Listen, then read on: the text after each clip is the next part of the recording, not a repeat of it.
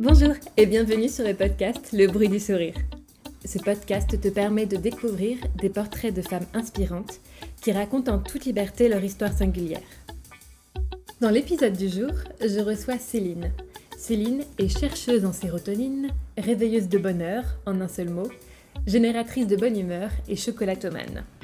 Elle a créé une agence de communication spécialisée dans le bien-être qui s'appelle Moodboard, dont elle va nous parler. Bonjour Céline Merci d'avoir accepté mon invitation et bienvenue sur le podcast Le bruit du sourire. Je dois avouer que chercheuse en sérotonine, j'adore le concept. Euh, carrément, ouais. C'est presque un peu médical. Euh, c'est les mangeurs de bananes en fait qui aiment la sérotonine à la base. Donc euh, je me suis dit bon, ça marche pas mal. Que tu peux te présenter, nous dire voilà ton prénom, ton âge et comment est-ce que tu occupes tes journées? Tout à fait. Donc je m'appelle Céline, j'ai 34 ans. Euh, mes journées ressemblent à tout sauf euh, le traditionnel métro boulot dodo. Déjà parce que je suis sur une île, donc du coup, euh, les transports en commun, c'est plutôt vélo que métro.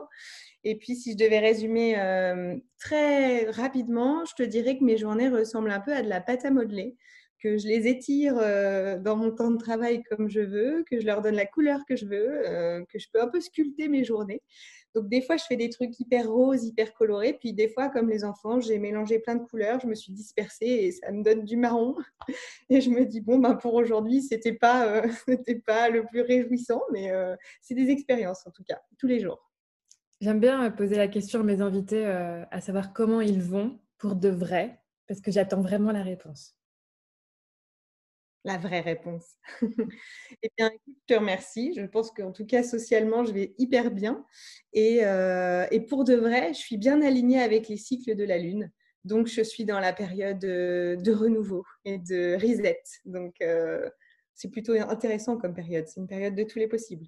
Eh bien, parlons de ta pâte à modeler professionnelle. Tu as créé donc l'agence de com Moodboard. Alors, pour les non-initiés, est-ce que tu peux expliquer ce que c'est déjà qu'un moodboard? Et comment est-ce que tu as créé après l'entreprise? Est-ce que tu t'es associé Je veux tout savoir. Ok.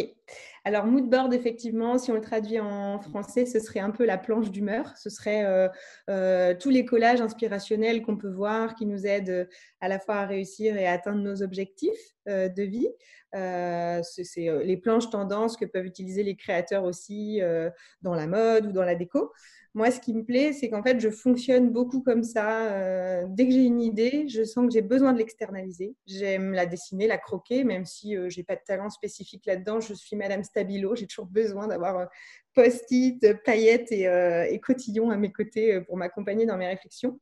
Donc, je suis une grande amoureuse des mind mapping, tu sais, où euh, c'est les pensées en arborescence, puis j'ai pensé à ça, et puis ça peut aller avec ça. Et en fait, j'aime l'idée que parfois deux choses euh, diamétralement opposées peuvent en fait euh, avoir une cohérence et, se réunir. Donc, en fait, si on met sur papier, tout est possible.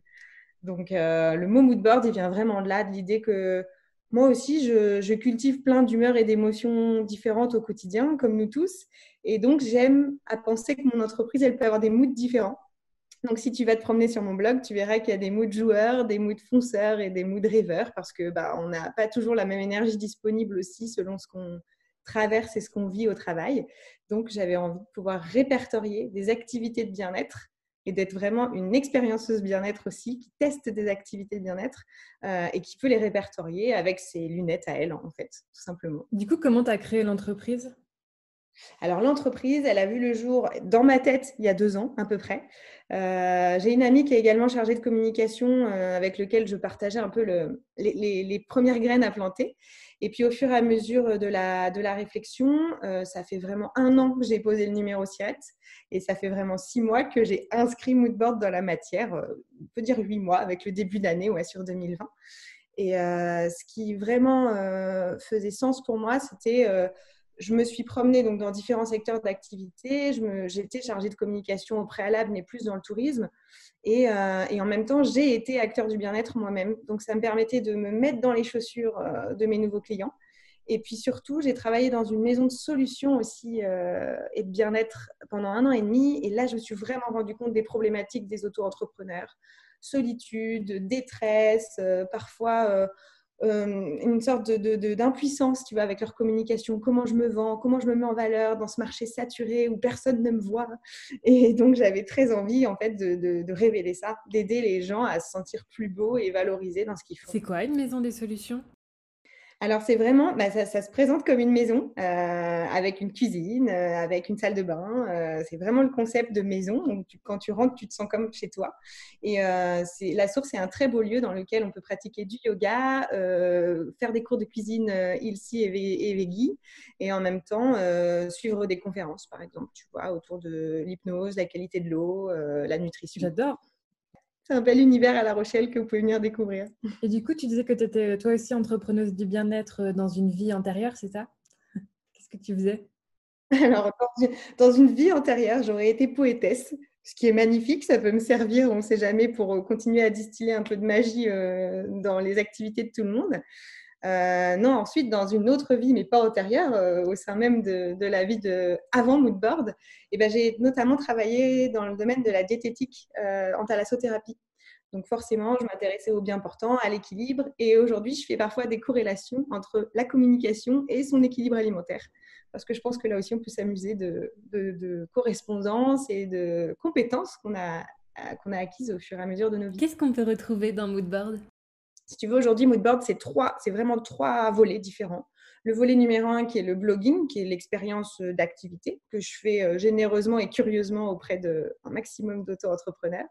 Le volet numéro 2, c'est vraiment d'être community manager. Et donc là, j'apporte vraiment des qualités techniques de je vous soutiens dans votre com, je vous aide à être plus autonome euh, avec tout ça. Et je crée même des journées de, de communication et de singularité et donc le troisième volet qui serait plutôt à venir, effectivement avec cette très chère copine, mais dans un avenir et dans un futur, parce qu'il est bon de penser aussi à ce qu'on fera plus tard avec notre entreprise. Et donc, euh, elle s'appelle Marie Capucine, mais je la surnomme Marie Cœur. Elle, c'est plutôt une fille qui est spécialisée dans le milieu de l'événementiel, au sens large, qui a géré beaucoup de festivals de musique, entre autres. Et donc, on se dit qu'on va peut-être se retrouver sur un festival de yoga ou en tout cas un, un concept qui serait être une boîte à outils qui fait du bien aux auto-entrepreneurs du bien-être. C'est-à-dire qu'eux-mêmes aussi, ils aient des lieux de rencontre pour réseauter et, se recharger les batteries ensemble, en fait. Donc toi, sur Moodboard, tu fais du community management et tu peux aussi euh, proposer euh, de l'aide pour l'organisation d'événements je peux effectivement soutenir euh, alors votre communication et puis euh, je te donne un exemple euh, assez concret. Là, je vais, je vais aider un festival de yoga qui est en train de se mettre en place du côté de Niort. Bon, bah, je vais aller faire la petite main aussi sur l'organisation. Je revalorise les événements, je repartage, je fais en sorte de, de créer du trafic en fait sur ces ondes-là. Donc oui, je peux soutenir d'un point de vue com voire même un peu d'un point de vue organisationnel. Quoi. Je peux être une petite facilitatrice euh, que tu mets dans tes coulisses. Je tiens à souligner euh, que tu as vraiment un site très très beau dans lequel on a vraiment envie de se perdre, d'aller lire les articles. Vraiment, je voulais le souligner parce que hum, déjà, euh, c'est rare d'être une agence de communication spécialisée dans le bien-être. Donc en ça, bravo. Et euh, félicitations parce que je trouve qu'on voit vraiment avec ton site euh, tes valeurs, ta philosophie, à savoir euh, voilà la joie, la connexion. Merci. Effectivement, j'avais envie que ce soit une bouffée d'air frais pour ceux qui le visitent, que ce soit un peu acidulé, un peu coloré, parce que je pense que je suis aussi comme ça. Donc, tant qu'à faire, essayons d'avoir une communication qui nous ressemble. Et, donc, bah, je tiens à souligner, à remercier celui qui m'a aidé à le concevoir, parce que du coup, une agence de com, ça se fait pas toute seule. Euh, si, je peux vraiment aujourd'hui euh, avoir une offre intéressante, c'est que je travaille main dans la main avec un coach chez Webmaster qui est à l'origine de l'interface de mon site, tandis que moi, je suis plus celle qui va rédiger les contenus, aider aussi les gens à externaliser leurs projets. Et du coup, il s'appelle Jean-Pierre et euh, alias le révélateur. Il propose euh, notamment du coaching en ligne aussi. C'est quelqu'un de très très chouette. Et euh, t'expliquais que tu étais sur une île, tu t'es installée sur l'île de Ré. Et moi, j'aimerais bien savoir pourquoi est-ce que tu n'es pas en Auvergne, par exemple. Alors, ben, je vais la faire très courte sur cette histoire. papa charentais, maman auvergnate. Euh, maman a gagné dans un premier round puisque papa est parti vivre en Auvergne. Et puis dans l'autre sens, euh, moi je suis venue ici simplement en vacances à 16 ans. Gros coup de cœur pour cette île en me disant mais c'est un lieu tellement préservé et beau et justement euh, artistique aussi qui, qui, me, je sais pas, me laisse entrevoir plein de possibilités. Et je suis revenue en fait travailler à 21 ans pour mes premières saisons vacances et je ne suis jamais repartie. Que euh, du coup, tu te spécialises, euh, il est vrai, voilà, sur ton secteur, mais en fait, tous les entrepreneurs de France, tous ceux qui parlent français peuvent faire appel à toi. Alors, en toute réalité, oui, j'avais dans un premier temps, j'avais énormément envie de tisser du local aussi, du lien avec La Rochelle et l'île de Ré, parce que je sentais qu'il y a un vrai vivier d'auto-entrepreneurs qui viennent s'installer là et qui du coup sont parfois, euh, bah, voilà, ils viennent de se lancer, ils ont quitté Paris ou peu importe Nantes, ils arrivent euh, dans, cette, euh, dans cette région pleine d'oxygène avec plein de points d'interrogation au-dessus de leur tête aussi. Euh, aujourd'hui, effectivement, je me suis rendu compte avec le confinement que je pouvais travailler avec des écoles de formation aussi bien à Paris qu'à Annecy. Euh, donc oui, le champ des possibles est ouvert pour travailler avec qui veut et euh, j'espère bien revenir aussi en présentiel en Auvergne, peut-être proposer des journées. Mmh. ce serait cool, on t'attend avec impatience. Est-ce que euh, tu peux nous raconter justement une des dernières euh, expériences de bien-être euh, que tu as réalisées? Parce que tu, parles, tu parlais du blogging sur ton site et que tu aimais découvrir de nouvelles choses. Est-ce que tu peux nous partager une de tes dernières expériences? Tout à fait. Alors, je suis amoureuse de ceux qui ont justement eu l'idée de faire des mariages d'activités étonnants. Euh, j'avais aussi rencontré euh, un duo alchimique qui, fait de la sophrodance à La Rochelle, tu vois, et ce qui permet aussi de créer quelque chose de, très puissant entre le mouvement et l'intériorité. Et puis, bah, ma dernière expérience en date, c'est bien entendu Gladys qui a créé la brandographie. Euh, c'est un concept de sophro et de photo, où là, tu vas vraiment essayer de capter l'indicible d'une personne et euh, tu la mets suffisamment à l'aise. En tout cas, elle a cette magie, euh, elle a cette magie qui opère pour te mettre à l'aise et faire en sorte de, je sais pas, avoir peut-être un petit fragment d'âme de toi à travers la photo. Elle te fait faire des exercices de sophrologie du coup avant la séance? Oui, on s'est eu en amont en fait au téléphone déjà pour euh, discuter un petit peu du décor, de la scénographie, de ce que tu as envie de diffuser au monde en fait euh, à travers ta communication et tes photos. Donc on travaille un petit peu ce, pan-là. Elle m'a déjà fait une première séance un peu très détente à distance euh, quelques jours avant le shooting. Et après, effectivement, le jour J, on reprend un vrai petit temps d'introspection aussi qui fait que je trouve ça intéressant. Les visages ne donnent pas la même chose euh, une fois qu'ils ont été délassés, en fait. Ah bah ça, je peux t'assurer que moi, je suis en formation de sophrologie. Euh, tu nous vois au début du week-end, à la fin du week-end, on a complètement changé. on est reboosté, on est là, la vie est belle. Alors quand on arrive, ah, on est marre, je pas envie d'être là. Les cellules pétillent jusqu'au bout des doigts, quoi. C'est ça, il y a vraiment quelque chose. Ah ouais, c'est très impressionnant. Je pense qu'en plus, vraiment, avec la sophrologie, on peut s'amuser à un peu à, elle a distillé avec plein d'autres disciplines en fait, parce que euh, parce qu'il y a beaucoup d'outils déjà dans la sophrologie en elle-même, et euh, je pense qu'il y a plein de choses encore qui vont être faites. Et après, bah, sur mon blog, vous pouvez retrouver aussi des disciplines plus étonnantes, je dirais plus de l'ordre du subtil, dont on parle moins au grand public, comme euh, les annales ou l'ouverture des archives de tes vies antérieures, ou le theta healing, qui va plutôt être une activité qui déprogramme nos croyances limitantes et notre inconscient un peu rebelle. C'est un, autre mode de PNL.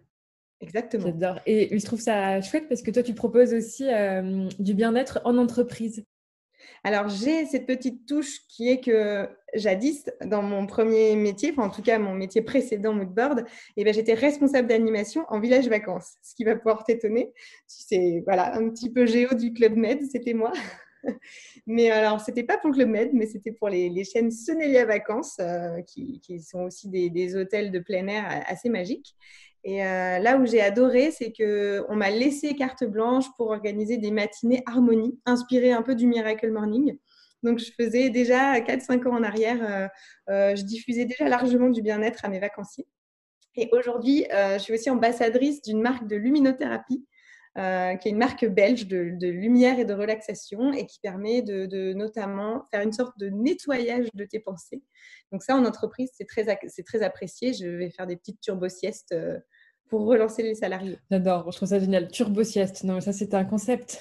c'est la sieste qui te transforme en, en Batman. Il faut que tu proposes ça à Paris pour euh, tous les chefs d'entreprise, euh, les gars du CAC 40. Là, il y a un fort potentiel quand même. Ça marche très bien dans les hôtels, ça marche très bien en séminaire quand les gens ont eu 10 heures de réunion et qu'ils ont juste besoin de ils se sont liquéfiés, ils ont besoin de retrouver leur, leur, leur intégrité à la fin de la journée. 5-10 minutes sous les lunettes et, et tu, tu redeviens toi. Tu as eu combien de vies avant Moodboard en vie professionnelle? Ouais, alors j'ai envie de rire parce que justement, tu vois, j'ai un attendrissement aujourd'hui particulier dans les valeurs de Moodboard, je pourrais te dire que je fais une ode à la différence. J'adore les profils atypiques. J'aime les gens qui ont eu des parcours comme ça zigzagants. Et ils m'attendrissent ceux qui se sont plantés pour mieux retomber dans autre chose. Et aujourd'hui, ils sont hyper épanouis avec ça. Et ben moi, je pense qu'à 25-28 ans, euh, je, souffrais de devoir me justifier tout le temps de euh, mon parcours. C'était ça, puis j'ai fait ça, puis j'ai fait ça. Et les gens me regardaient euh, avec des yeux ahuris parce que je disais, bah oui, j'ai été conseillère en images. Et puis, euh, puis en fait, j'ai aussi été journaliste, tiens, pour euh, Zap Magazine, tu vois, euh, en Auvergne. J'ai été stagiaire chez Zap. Et puis, j'ai aussi été lutin de Noël chez Lush parce que j'adorais les cosmétiques et que c'était ma, ma, première vocation. Donc, je me suis prise au jeu de cette marque-là.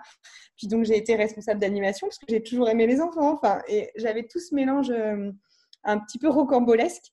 Euh, qui aujourd'hui fait ma plus grande fierté. En fait, je me dis, mais si, mais les parcours atypiques, ils sont, ils sont polycompétents, ils sont du coup hyper adaptables, ils sont rigolos, et en fait, ils sont pétris de tout ça.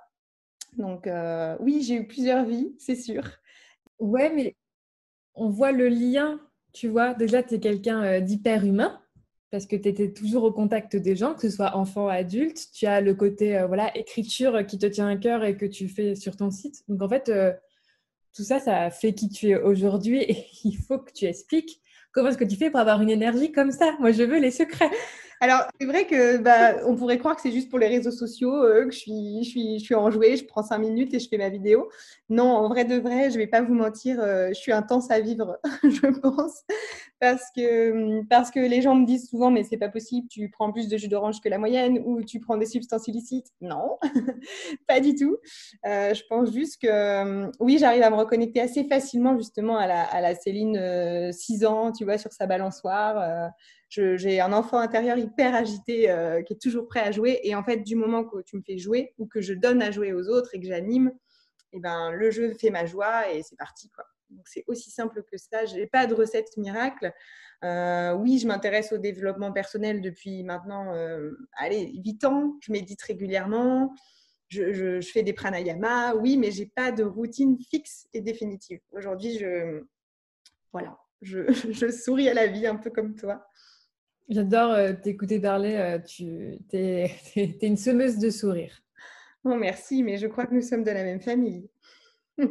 Est-ce que est-ce tu as des conseils pour les entrepreneurs euh, du bien-être, par exemple, je sais pas, qui veulent se lancer sur les réseaux sociaux ou qui réfléchissent à créer leur boîte? Est-ce que tu aurais voilà, des petits conseils? J'ai deux beaux conseils à, semer chez toi dans ton podcast parce que je pense que ben, parfois, justement, quand on se lance, on n'a pas non plus de budget, on ne sait pas toujours si la communication, c'est la priorité, c'est là où on doit mettre son énergie, son temps et son argent.